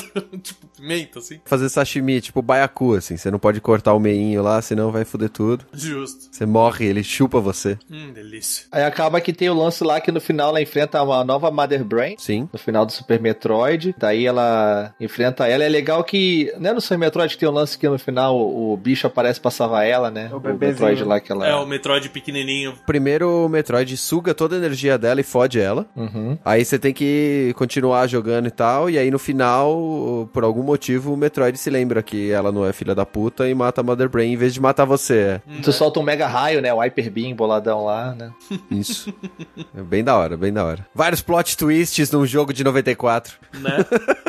E dá-lhe corrida contra o tempo no É. final de novo, né, velho? Corre para o planeta explodir. O Super Metroid a gente falou pra caramba dele, né? Um dos melhores jogos de todos os tempos, de muitas listas, inclusive. Aham. É um clássico, né? Depois vem o Other M, que a gente comentou bastante aí, pela coisa que ele trouxe da mudança. E você sabe mais ou menos a história do Other M, né? É, também ela é bem, é mais coisa do passado, né? Do background. Tem né? bastante o background da época que ela era da federação, o relacionamento dela com o Adam. Então você tem flashback dela novinha, tudo. Esse Ada é o cara que levou ela pra federação, né? O cara da federação. É, o cuida dela. comandante lá. É triste porque ela dá um pouco de menina mimada, tem hora no jogo, sabe? O Adam, ele é o comandante da missão e ela já é Bounty Hunter formada. Aí, tipo, fala, você não vem pra cá, mas ao mesmo tempo, ela é uma Bounty Hunter e ele consegue ir liberando com o tempo o poder. Isso é uma coisa que eu achei escroto. No começo do jogo, o Adam vira pra ela e fala, ó, você me desobedeceu? Então, olha aqui, eu desabilitei o seu Variasuit, o seu tiro de gelo, o seu tiro de laser, o seu Moon Jump. Vai fudendo com ela, desabilita a armadura. Aí chega no meio do negócio, tipo, ah, chega um negócio pegando fogo. Aí ela liga pra ele e fala, ó, tá pegando fogo aqui, você vai me deixar seu raio de gelo mesmo? Tá pegando fogo, bicho. É, tá pegando fogo. É. Aí o cara vira e fala: Tá bom, vai, eu vou habilitar o seu raio de gelo. Aí habilita só o raio de gelo, tá ligado? Então a progressão do jogo é muito merda nesse sentido. Nossa, que zoeira. Sempre tem uma justificativa pra ela perder todos os power-ups da aventura anterior. Então essa foi a forma que eles acharam, né? Então, mas foi É a galera da tipo, o cara tem um- Brazzers, mano. Você quer o quê? É o pessoal da Brazzers. Ele tem um controle remoto, tipo, ela virou a boneca dele, velho. É muito É Brazzers mesmo. fetiche. É a galera da Brazzers tá ali só pra É, fuder o mano. jogo, né? Literalmente. Exato. A história vai sendo desenvolvida. Tem uma outra cientista lá, eles estão buscando salvar a cientista também. E fica muito essas bicadas de um com o outro, sabe? O flashback é bem o que vocês falaram. Eles tiveram uma puta oportunidade de construir a personagem da Samus. E parece que ela é uma menina mimada que cresceu sem saber se o Adam é o pai ou a paixão da vida dela, É. tá ligado? Nossa, nossa, nossa. É novela, porra. atenção sexual, tá ligado? Tipo, ah, eu gosto, ah, eu não sei se eu gosto como homem, gosto como figura paterna. Ah, é um saco. Não. Ela foi criada por uma raça alienígena, velho. Não tem nada a ver com essa porra. Maneira a Samus sem falar nada, metendo a porrada todo mundo, né, cara? Né? É, meu. É, mano. Pra encerrar, vem o Metroid Fusion, né? É, esse é bom, cara. Esse é bom pra caramba. Esse Jogaço. é legal pra caralho. Esse é jogaço. Na minha opinião, é o segundo melhor Metroid. Eu zerei esse Metroid, cara, no celular. No celular, cara. Nossa, que boa vontade, velho. Não, zerar Metroid no celular. difícil pra caralho, cara. Sim, então, é muita boa vontade, cara, jogar Metroid no Motorola celular, velho. V3, né, mano? Esse jogo é legal porque ele conta o lance que a gente falou lá atrás, o Anderson citou, né? Do vírus que. Da criatura, né? Que existia Parasita. antes lá, Parasita X, né? E depois criaram o Metroid pra poder destruir ele. Só que um desses parasitas ainda existia e pega a Samus. Aí ela fica corrompida, né? Aí tiram uma parte da armadura dela que foi infectada. E depois ela vai e tem que lutar meio que pra se curar desse lance. É, e ela tem uma armadura meio biológica, né? Uma É. armadura meio bizarra. É um simbionte, né? A armadura dela acaba virando um simbionte dela. É, Exato. porque o único jeito dela sobreviver é usando esse treco. Isso. Daí vem uma outra. Parasita X, ele meio que cria uma outra Samus também, né? Que é a tal da SAX lá, que chama, né? Que fica imitando a Samus. SAX, eu li o jogo inteiro sex, velho. Toda vez era sex. É, Metroid.sexy, né? É, então. A galera da Brazzers já tava chegando já na franquia, já. Eu tava mal. Fetiche. Mas já que você puxou esse ponto da Brazzers, cara, informação completamente inútil, mas esse Fusion, ele reviveu a produção de hentai Ah, da parabéns. Samus. Porque a galera tinha cansado do Zero Suit, que era o padrão de pornografia, e adoraram, porque aí apareceu a oportunidade de fazer tentáculos, né? E a galera adora tentáculos. É. Nossa, cara. Cara, é inacreditavelmente zoado, Tá explicada aí a demanda por Other M. Nessa galera aí, que o pessoal fez. Tá merda. Faltou juggling, né? Faltou. No, no Other M. Mesmo, né? A coisa que eles são especialistas. Dead or Alive, pô. são- a única coisa que eles sabem fazer, né? A engine do Dead or Alive é feita pra isso, cara. É o Real Juggling. E só pra eh, recapitular então a cronologia esquisita de Metroid, começa lá no, no primeirão e o Zero Mission, né, que é o remake dele mais completo. Metroid Prime 1, Prime Hunters do DS, o Prime 2 Echoes, o Metroid Prime 3 Corruption, Federation Force, é, Metroid 2 Return of Samus, Super Metroid, Other M e o Fusion. Uhum. Muito bem. O Fusion e o Metroid Prime 1, eles foram lançados no mesmo ano. E você podia fazer troca de dados e jogar o Metroid Prime com a armadura do Fusion. Sim. Olha só, não sabia disso. Conectava lá, fazia uns esquema doido aí da Nintendo de ligar um videogame no outro. Tinha por causa do Pokémon, né? Que você ligava o GBA no, próprio É. GameCube. Isso. A Nintendo é pró em ficar fazendo controle diferente, cara. Mas ainda é uma solução mais inteligente do que aquela porra que você ligava no controle do 64 pra colocar o cartucho de Pokémon. que aquilo ninguém merecia, Muito bem, muito bem. Terminamos aí o caminho que a Samus percorreu até o momento. Esperamos aí um jogo novo pro Switch Não, o agora, né? não tem mais nada sendo produzido. Ele só vai ter a transição. Vai sair o Zelda pra ele junto com o do Switch. Eles vão fazer igual o, o Twilight, pô. Vai sair. Eles enrolaram tanto, aí saiu pro GameCube e pro Wii, né? Porque senão o Wii U fica o console que não tinha um Zelda exclusivo dele. Um O jogo 64 não tem Metroid É aí. bom. Um verdade. jogo bom. O 64 tem Castlevania 64, meu amigo. Você quer jogo melhor que esse? Dois, olha aí. Nossa. Dois Castlevania 64. Dois. Metroidvania. Eles viram o tamanho da merda que tava sendo feito. É, olha o que que era o Metroid 64 se tivesse vindo aí, É ó. Bom, então aí eu aguardo uma versão plataforma 2D e meio do Metroid pro próximo console. E obviamente a gente vai ter um, sei lá, Metroid Prime 4. Eu acho que não, porque a história vai ser mais pra frente. Ah, sim, não, não tô falando em sequência do Prime, Ah, tô o falando visual, só de visual, sim. o visual do Prime. Vai usar o estilo de jogo do Prime. Eu acho que tem dois caminhos, assim, igual você falou. Eu acho que coisa do Metroid plataforma eu acho bem provável que saia. Até porque a própria Retro Studios ela faz o Donkey Kong Country Returns. Que foi responsável por voltar o Donkey Kong pra aquele jeito antigo dele, side-scroller e tal. E é a mesma que fez o Metroid Prime. Então ela sabe trabalhar isso. Eu vejo naturalmente, assim, saindo também o Metroid com esses gráficos mais estilizados hoje em dia, com até 3D, só que com side-scroller, né? Exploração. Com certeza também. Acho muito Eu provável. espero piamente. A gente sabe que a Nintendo não escuta ninguém, eles fazem o que eles querem, mas foda-se. Mas eu espero piamente que eles tenham aprendido um pouco com a lição do Star Fox Zero. Porque ninguém merece uma loucura de controle inventado na hora do jeito que eles Calma, cara, o próximo Metroid vai ser VR e quando você virar bolinha, você vai vomitar. É assim. Você vai andar com o Switch na rua, vai ser Metroid Go. Metroid Go. Você vai ter que dar uma cambalhota no meio da rua. Não duvido, não. Eu não consigo continuar depois dessa. Tá bom, eu, eu encerro aqui com Metroid Go. Beijo.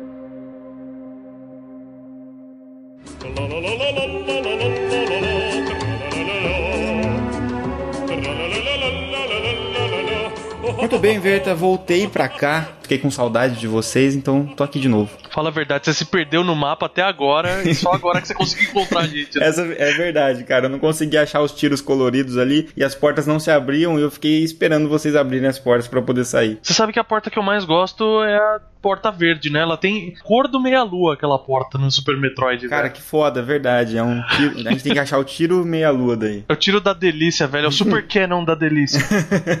Delícia Canon. delícia Cannon. Falando delícia, vamos falar com nossos ouvintes diretamente. O podcast anterior aqui foi sobre destaques, né? A retrospectiva 2016, falando um pouco sobre os jogos que se destacaram, na opinião da Van, do, do Rodolfo e do Teteus. E eles abordaram diversos games ali. O Verta até complementou, se eu não me engano, no final lá do cast também nos e-mails. Eu fui babaca, eu quis dar pitaco também. Tá certo, cara. Tem que dar é, Babaquice aqui tem que imperar sempre. Né? E o Darley aqui comentou o seguinte sobre a lista: Olha, essa lista de jogos de vocês ficou bem amarrada, foram escolhidos a dedo, só jogos emblemáticos de 2016 e o resto é hype. Muito bem, que bom, cara. Fico feliz que tenha atendido exatamente a sua expectativa e que o resto Ó. seja hype. Né? Então, olha só como a gente é preciso, cirúrgico na delícia. Exato. Eu vou puxar agora um comentário um pouquinho maior do João Maia, um dos nossos padrinhos. uhum. Ele começa com primeira delícia do ano. Porque o, podcast passado foi o primeiro do ano. né? Exato, verdade. Foi o podcast de ano novo. Inside pra mim foi muito agradável e surpreendente, por conservar as mecânicas e simplicidades de Limbo, por conta disso me agradou. Outro indie que deixou excitado, Uhul. no sentido de euforia, a... A gente sabe que não foi nesse sentido. É, a gente sabe que, né? Ah, Olha o nome do jogo, foi Super Hot. Nossa, Nossa, cara, que delícia. porra, olha o nome do jogo. É lógico que você vai ser, ficar excitado, né? Também vou querer ver esse Super Hot aí, achei interessante. né? Olha, eu, eu fui procurar ele aqui por acaso pediram a minha idade. Não sei porquê. É, por que será? Com sua mecânica super diferenciada quando se fala de FPS. né? Olha. Qual que é a sua arma que tá em primeiro? É que não é FPS esse jogo, cara. É, é POV mesmo. E outra surpresa foi a DLC de The Witcher 3. Confesso que me espantou ao ganhar Dark Souls 3. E sem dúvida, a decepção do ano foi No Man's Sky. Tantas promessas, porém muito mais decepções. Hum, esse jogo, cara, foi um tiro no pé deles mesmo. Que pena. É, pois é. Esse é o problema em prometer demais e depois ter que entregar, né? Isso que é foda. A gente tem uma experiência com isso, né? Alguns babacas resolveram fazer cinco podcasts no site, né? Exatamente. É, aí a gente foi reduzindo, a gente percebeu que é melhor fazer menos e fazer bem feito, né? Exato, exato. Pra finalizar, vocês são uma delícia atrás da outra. Ai, que delícia. delícia. Obrigado, cara. Que delícia. Ai, e me fazem ovular igual a um coelho no cio com overdose de pílula azul. Nossa, cara, isso foi Nossa. demais. Foi a melhor definição de delícia. Que delícia, cara. Ai, meu Deus. PS, Rodolfo, você tem cara de Dr. Secura sexy do Village People. A gente tem o Perônio de um lado e o Dr. Secura do outro. E o Leônidas no meio ali. Exato, exato. Valeu, João Maia. Obrigadão, cara. Vou aqui pro comentário que a gente sempre espera aqui do nosso samurai nu, Mika Ui, que Shisama. Ele diz o seguinte: Olá, amiguinhos do Meia Lua, tudo bem com vocês? Tudo, coleguinha, beleza? Tudo bem, cara, tudo ótimo. 2016 foi uma enchente de tanto jogo, muito jogo bom e muita decepção também. Quantos joguei? Nenhum, porque ser pobre é top. cara, eu entendo, você como um samurai, eu entendo que você seja apenas um vassalo de algum senhor feudal japonês, então fica difícil, fora o tempo que você tem que se dedicar à arte da espada, né, verdade? É porque ele sofre daquele trocadilho, né? Como ele é um vassalo, a vida dele é mó vacilo, né? e quando ele derruba um Yakut no chão, é o maior lactovacilo, né? Marlock do vacilo. Como chama um shogun cheio de samurais azedo?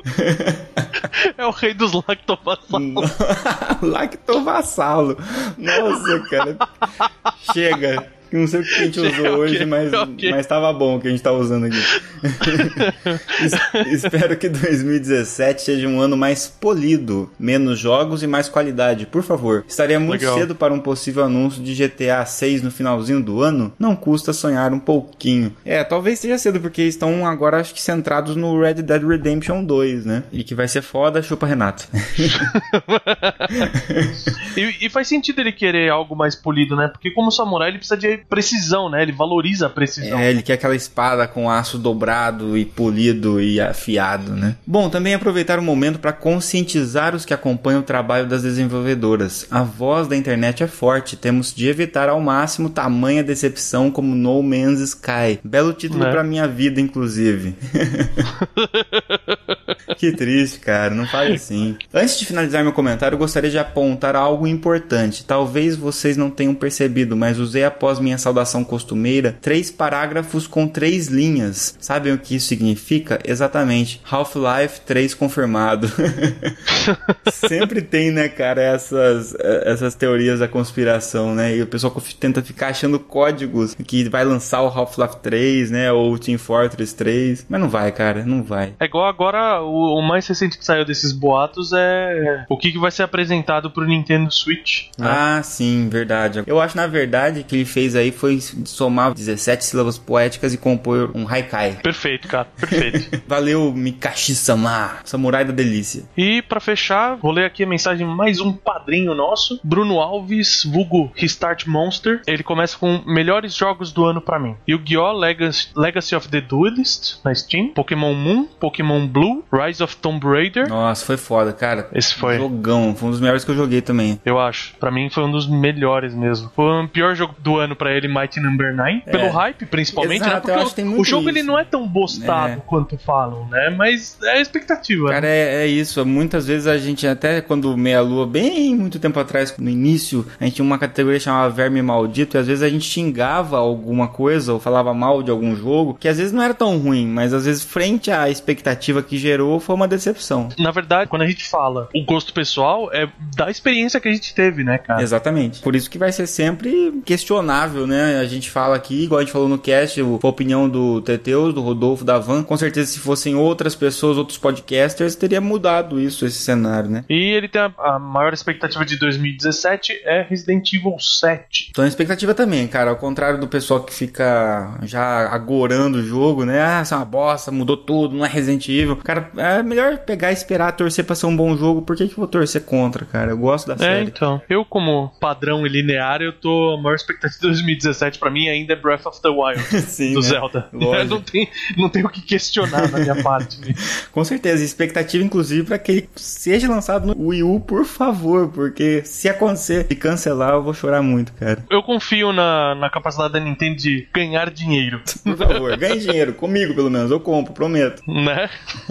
É, Ele termina com um muito bom podcast e continue com um excelente trabalho. Um abração delícia. Que delícia, cara. A gente que agradece, não só pelo comentário, como pelo apoio como, enquanto padrinho aí, né? Exato, e toda a participação nas lives. Exatamente. Muito bem, falando então de lives, Verta, né? Pra quem não conhece, quem tá ouvindo o podcast, às vezes não conhece nossos outros trabalhos, né? E a gente tem várias frentes aí. Então, se você Exato. quer acessar o site do Meia Lua, onde se concentram os nossos reviews, a publicação do post dos podcasts, onde a galera tá comentando, você acessa meialua.sexy. É isso mesmo. Essa delícia mesmo. Nossa, mas você fal- falou assim com uma falta de expressão. A gente tem que trazer assim um meia-lua ponto sexy. Sexy, é verdade. Desculpa. eu foi um equívoco, realmente. A, a Van tá especialista nisso, cara. A Van. Você desacredita, a mocinha daquele tamanho, a mocinha recatada daquela, menina do lar, solta um sexy que faz, como foi comentado assim, faz homens ovularem.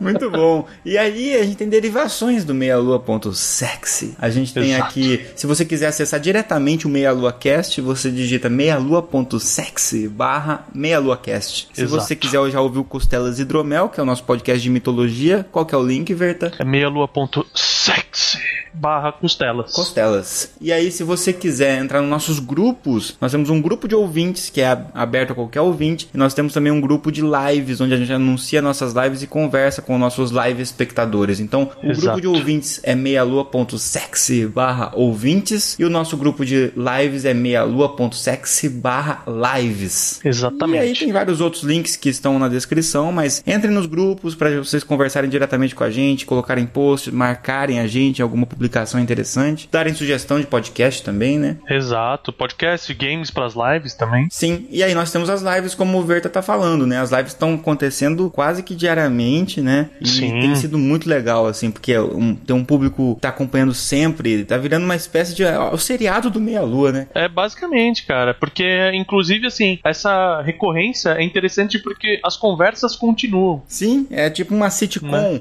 em que quando você vai assistir o episódio, você consegue assistir o episódio separado, porque tem uma linha de começo, meio e fim, mas também tem piadas que aconteceram antes que são retomadas e conversas que são retomadas. E é um espaço bastante democrático, né, Verta? A gente gosta de incluir todo Sim. mundo ali, um espaço bastante inclusivo. A palavra da live é respeito. Respeito, é verdade. Tá em paralelo com a delícia ali. São as duas coisas que andam juntas. A gente nota muitas lives com falta de respeito, falta de moderação e tal. E lá na, nas nossas lives tem uma moderação da van, principalmente ali, muito importante. E que faz Né? com que o ambiente seja sempre saudável pra qualquer pessoa. Exatamente. Ah, Verta, faltou falar um negócio aqui. Recebemos um e-mail aqui, deixa eu dar uma olhada aqui. Aumente seu Opa. pênis. Ah, não, peraí, isso aí não era. Foda. Esse eu vou ler depois. Pô, copia pra mim, pro meu pessoal também. peraí, encaminhar aqui. Como encaminhar seu pênis? Não, pera, não é esse.